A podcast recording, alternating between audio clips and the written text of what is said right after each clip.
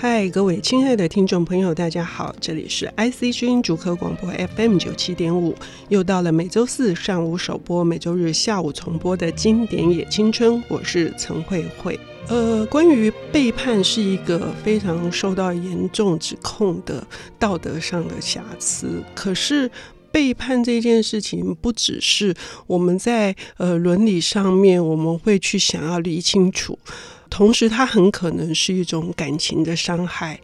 更加严厉的是，它有时候会是整个价值系统的怀疑。我们会开始怀疑：难道我们所一向坚信的呃一些理念都是错了的吗？我们怎么会受到这样的待遇？但是同时，我们有时候也会被指控，我们是一个背叛者。到底这个主题在我们的人生过程当中，或者在我们的生命基调里面，它应该怎么被看待？我们今天邀请到的这个领读人，是我心目中非常非常非常棒的阅读达人。我用了三个非常哈，他是嗯小说家，他写了《溢出染》这两本小说集，同时他也有《不安全的欲望》这本散文作品。他也是极度优秀的译者，最近有母爱创伤号有十几种。他是叶嘉怡，嘉怡你好，嗯，你好，慧慧姐你好。我们今天要谈的这个主题，我刚刚已经说了，跟背叛有关哈，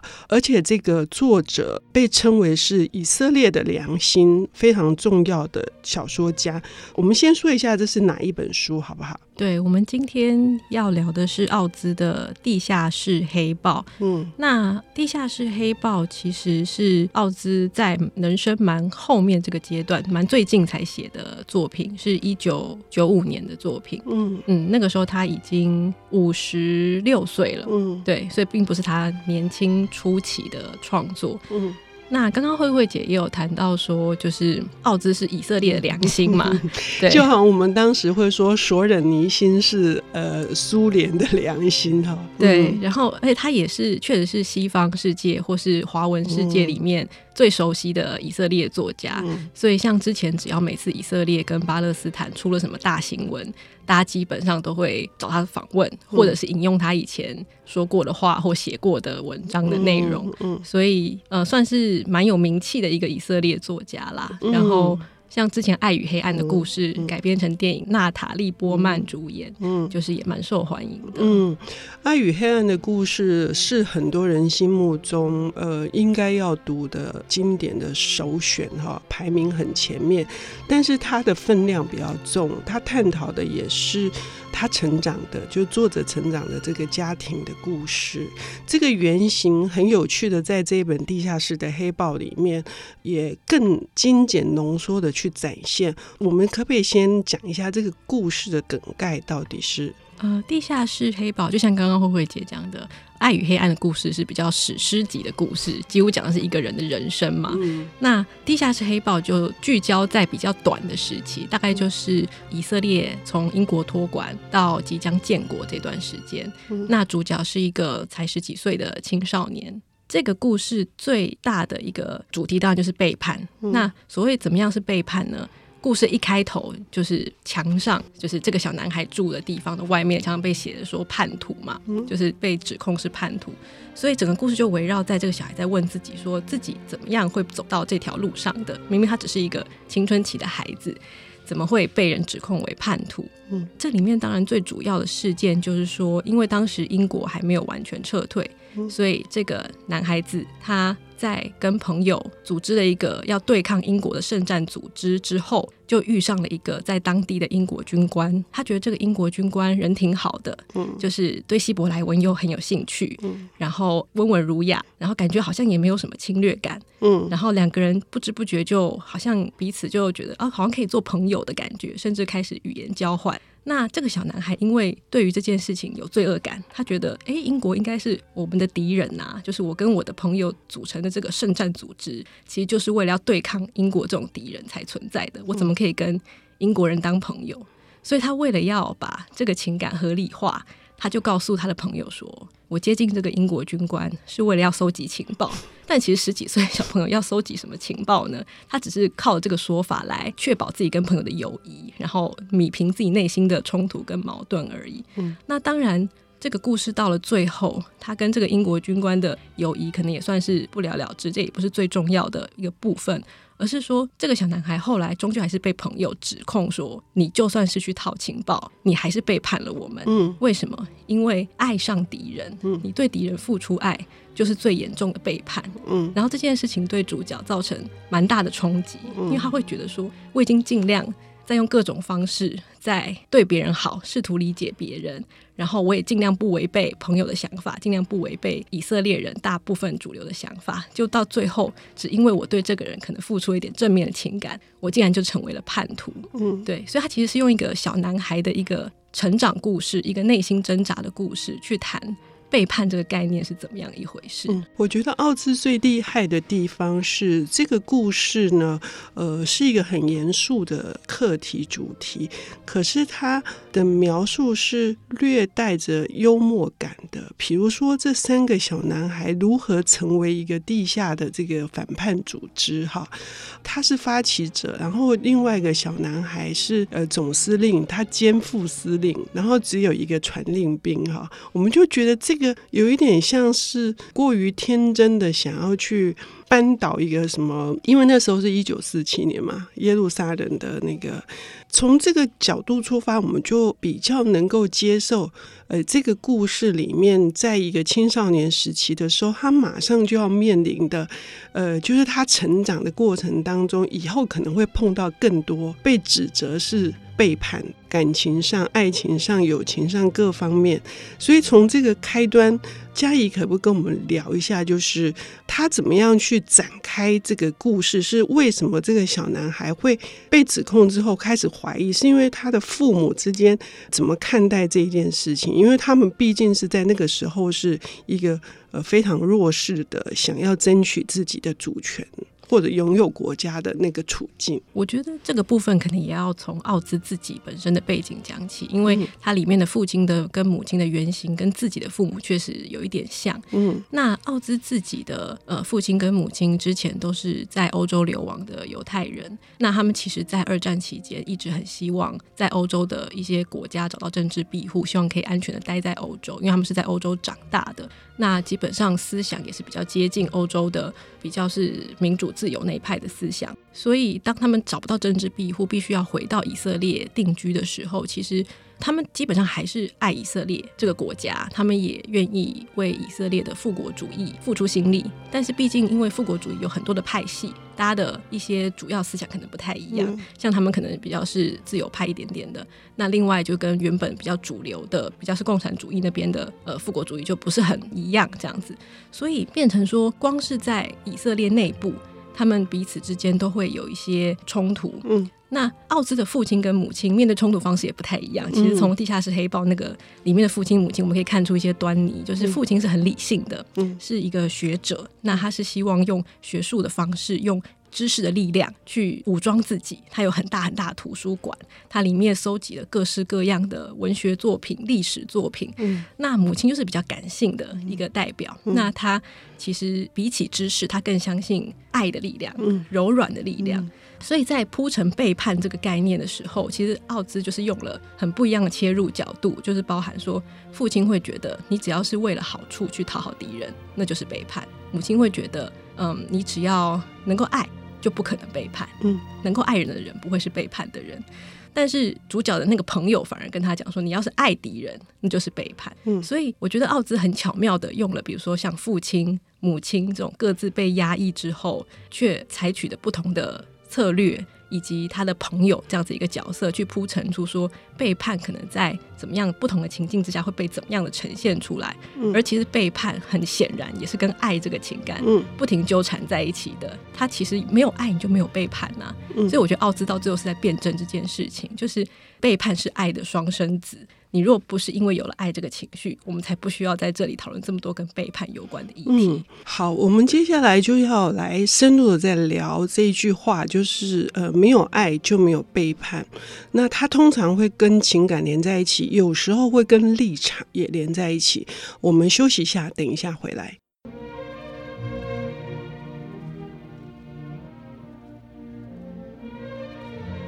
欢迎回到 IC 之音竹科广播 FM 九七点五，现在进行的节目是《经典给青春》，我是陈慧慧。今天我们邀请到的领读人是小说家，同时也是知名的译者叶嘉仪，来为我们介绍这一本呃，在台湾很罕见而且很难得被引进的呃希伯来文的杰作啊，就是艾莫斯·奥兹的《地下室的黑豹》。呃，我们刚刚已经谈论了这本书的主题是背叛，而且，嗯，相当程度是在分辨，就是所谓的背叛是因什么情况而产生，哈，是在情感上面，因为你你觉得你。投入的情感，而对方不跟你站在同一个阵线上面，或者对方不理解你，或者是对方也做出了你所不能接受的行为，我们就指控他，我们遭到了背叛。那在这个情况之下，对于奥兹来说，他是更加的复杂的，因为他的国族呃所面临到的这个处境哈，虽然他是一个青少年，但是他后来也是一直在被他的人生道路上面也一直被指称是。叛徒，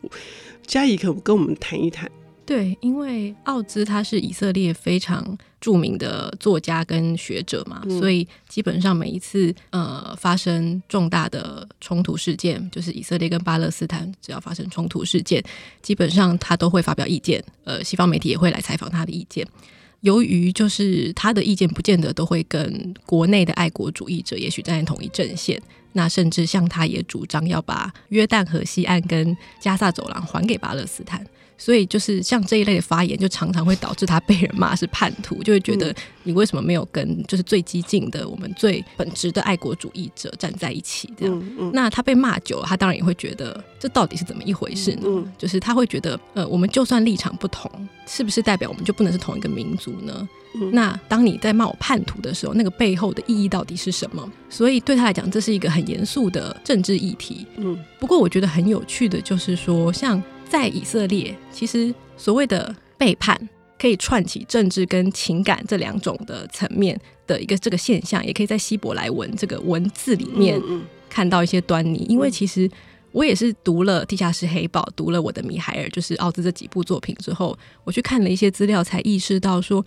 希伯来文真的是一个现代的希伯来文，是很很新的文字。因为以前希伯来文是圣经的文字，那他们其实是在这五六十年不到一百年的时间内，要把这个希伯来文改造成当代大家可以沟通的文字。所以这其实是一个很惊人的工作。他们必须从头开始，比如说有些人一开始在以色列，在耶路撒冷，他可能还。不太会讲希伯来文，那大家一开始就必须要先从一些很基本的沟通开始，比如说，我们总得先知道牛奶怎么说，或是面包怎么说，你得先过日子嘛。所以一开始你学的一定是很基本的语汇，可能没有那么多深刻跟情感的语汇。所以奥兹在做的一件事情是一直在深化这个语言的情感内涵。嗯，因为当你的情感内涵不够深，能够表达语言不够的时候，我们很难去讨论说我们之所以发生歧义，嗯，的原因是什么？背叛当然是一个最简单的讲法，嗯，但是其实背后可能还有很多深刻的脉络需要了解。我记得一个很有趣的例子是说，希伯来文到现在就是还是在不停的出现新字的一个语言。奥兹本人好像就创造过六个，嗯，就是他可能只要自己用。用希伯来文讲了什么字是以前没有用过的，嗯、大家觉得哎、欸、这个字蛮有道理的，嗯、就会把它收入希伯来文字典里面这样。所以这里面我觉得很有趣，就是像那个刚刚讲那个英国军官，嗯、不是跟小男主角在做那个语言交换嘛？嗯、他们就是在提到说，其实某种程度他发现英语或是这个军官讲语言跟希伯来文一样。是一个注重理性远大于感性的语言，嗯，所以他们才会用语言交换，试图要多了解对方一点，多在语言里面多加入一些感情进去。嗯，我觉得这个部分也是蛮有趣的。嗯，那刚已经提到，就是说到底是怎样来判别是否真的是构成了一个背叛的行为？可是，呃，在这本书里面，奥兹他所要面对的，呃，还有就是后续的那些冒险。就是那些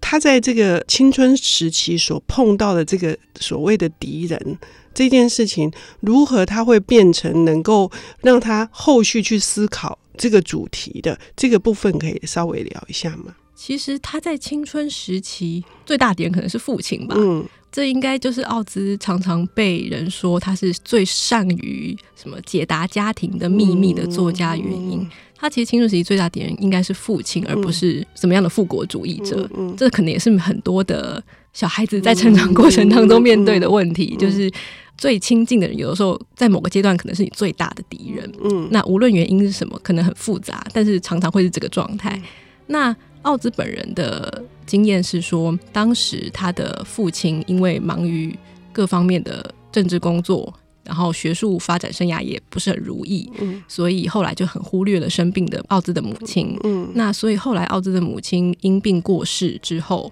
就是奥兹奇有很长一段时间完全无法原谅自己的父亲，嗯嗯嗯、他认为是父亲的疏忽导致于母亲的死亡。嗯，那他甚至因此而放弃自己的姓氏。嗯，我觉得这是一个呃，嗯、小孩子对于父亲一个可以做最大的象征性反叛，嗯、因为他本来并不姓奥兹，嗯，他是离家出走之后决定自己把自己的姓氏改叫奥兹。嗯，那所以他花了很长时间在。对抗自己的父亲，嗯，然后甚至去加入基布兹，就是类似人民公社的一个组织，在里面待了好几十年，嗯，他脱离了一个小家庭，希望投入一个比较大的家庭的怀抱。嗯、那当然，最后他还是决定离开那个大家庭，然后对基布兹，他当然有些他的批判，但这个是之后的事情了。可是，我觉得对奥兹来讲，这个青春期的创伤，我觉得某种程度他也是被父亲背叛。是我我的意思就是这样，就是他被父亲背叛，因为母亲。呃，有另外一个说法是自杀身亡的哈，所以说这个是更强大的背叛。所以他在谈论这个议题的时候是，他也一直在转过身去啊。他从他的生命的各个阶段转过身去，然后最后在五十几岁的时候，他来思考这件事情，透过语言的这个想要促进理解，或者是英国军官的这个遭遇，是不是要爱敌人，也是促进理解的这一件事情。我觉得他很想让嘉怡再从这个书名为什么取成《地下室的黑豹》，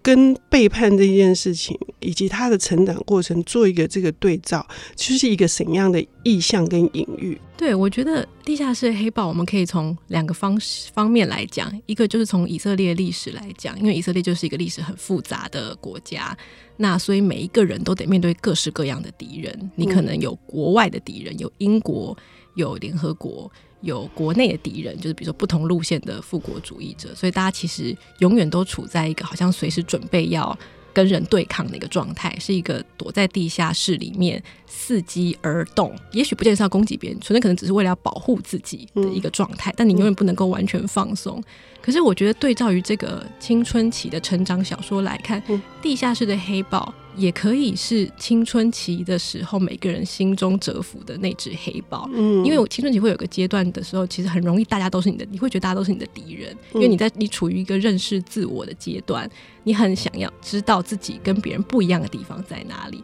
而且那之间的冲突在那段时间会是最巨大的，因为你已经不再是小时候觉得说哦，我我只要跟着我喜欢的人，然后跟着我崇拜人，模仿他们，就是已经不是那个模仿崇拜阶段。嗯、你想要定义自己，嗯，你想要知道自己有哪里不一样，嗯，嗯，所以那个时候的，我觉得青少年其实也很像是一个地下室的黑豹，嗯、就是你随时随地都会觉得好像我要靠着反叛来建立自己的自我认同，嗯对，所以我觉得这两个层面，一方面是好像反映了以色列历史。一方面又反映了一个青少年成长阶段的一个、嗯、一个挣扎。嗯我觉得是很很有趣的一个隐喻，嗯，所以我们很容易用一个标签化或者是一个概念化的东西来谈一个行为，而这个行为里面有非常多复杂的层次，尤其是像奥兹这本书里面他自己的因为背景的关系，他来思索关于背叛，呃，不管是我们遭到指责，或者是我们去指责别人的时候，我们会会有更多更多的思考，就是最终到底。他对于父亲的这个理性的这个判别，或者是对母亲这种有爱的人，就不会有背叛。很希望各位听众朋友能够呃真正的打开这本书，进入奥兹他的一个呃反思的这个世界。也谢谢佳怡今天为我们带来这本这么棒的小说，谢谢，谢谢。本节目由 IC 之音与瑞木读墨电子书联合制播，经典也青春与您分享跨越时空的智慧想念。